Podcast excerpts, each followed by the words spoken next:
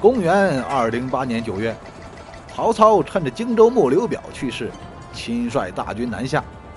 这一路上是势如破竹，突破宛城，直达新野。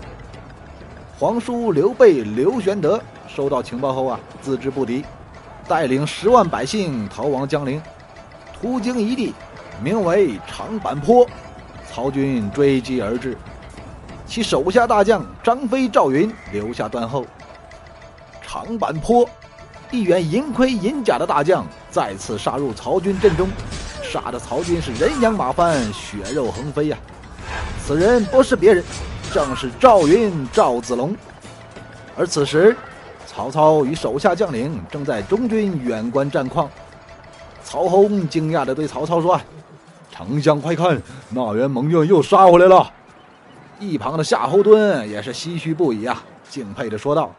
今天这已经是第七次单骑冲阵了吧？